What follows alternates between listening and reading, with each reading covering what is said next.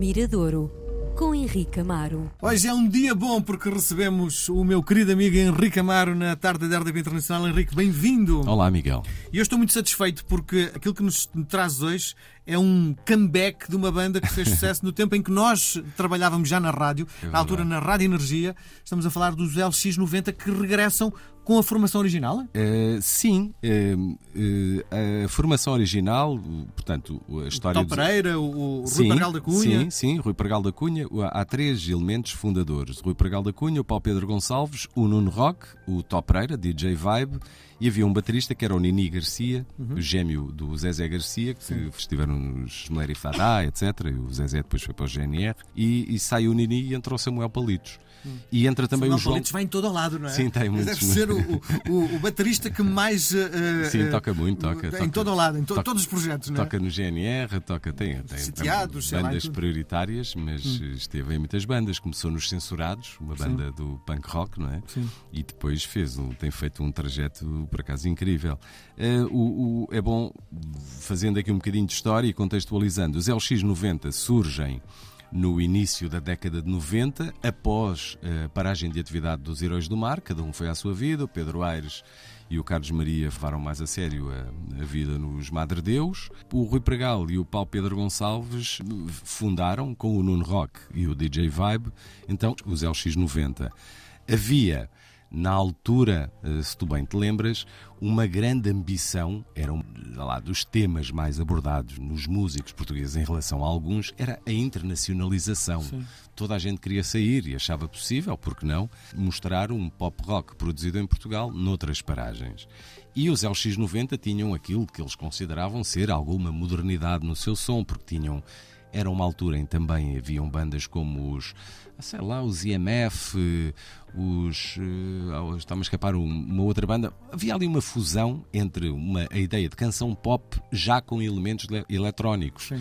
A utilização do sampler e que trazido pelo DJ Vibe. Portanto, havia ali uma grande vontade. E havia aquele técnico da TSF que conseguiu fazer o feito extraordinário. O Rui da Silva. Rui da Silva, não é? Tornar-se. Nos Underground número- Sound of Lisbon. Tornar-se número um, não é? Na passagem do século, portanto, no ano 2000, o primeiro número um do top inglês é de um português, que é o, o Rui da Silva, com o Touch Me. Sim, portanto, há a possibilidade de ter uma carreira internacional sendo-se Ah, português. conforme as áreas, aqui as coisas não correram bem.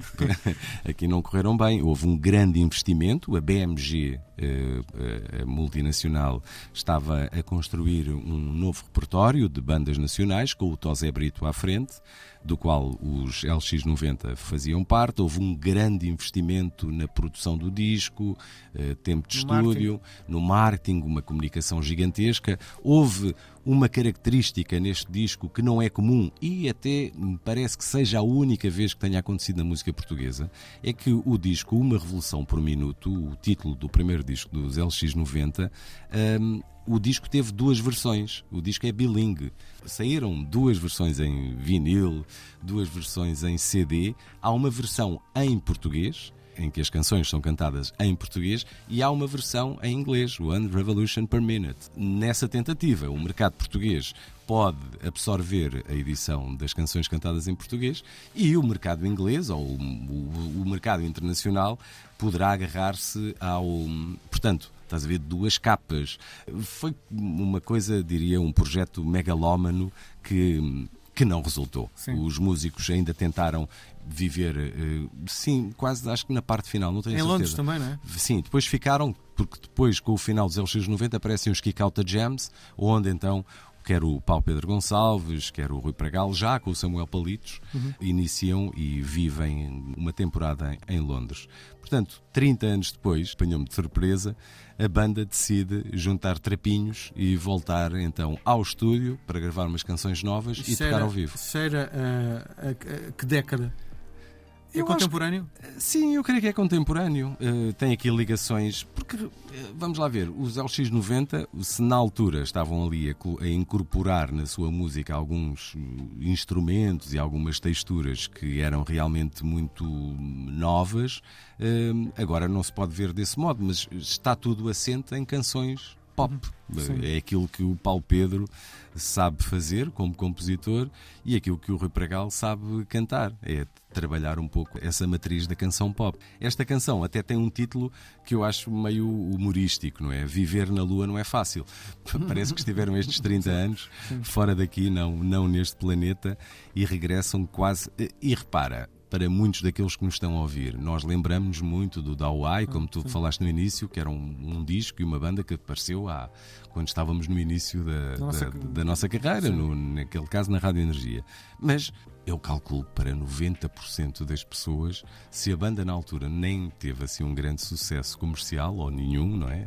Foi conhecido por alguns, hoje em dia é como se fosse uma banda nova, não é? Sim. Nós estamos a falar que é um regresso, mas se chegássemos aqui e dizer temos aqui uma banda nova que se chama LX90, a maior parte das pessoas acreditar. iriam acreditar. Pois. Mas neste caso não. Estamos a falar dos LX90, uma banda que, cujo disco saiu em 91, creio eu, 91, o, o único álbum, e agora regressam com este single e o juízo de valor fica, fica para cada um. Viver na Lua não é fácil, LX90 em 2023.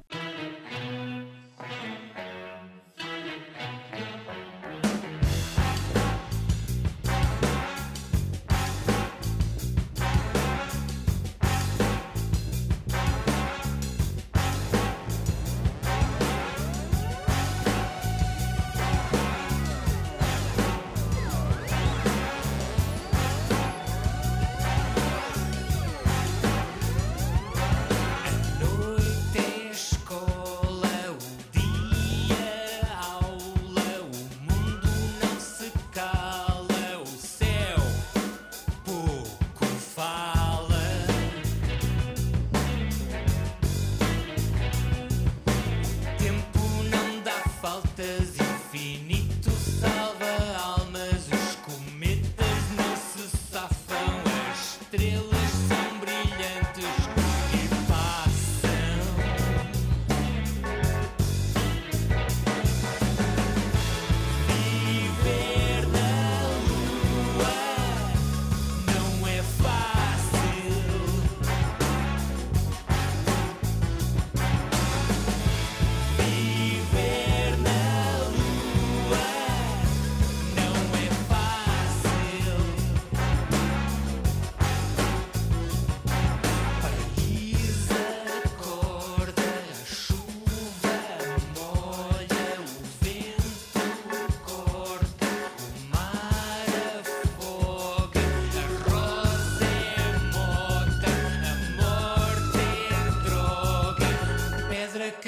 nyamu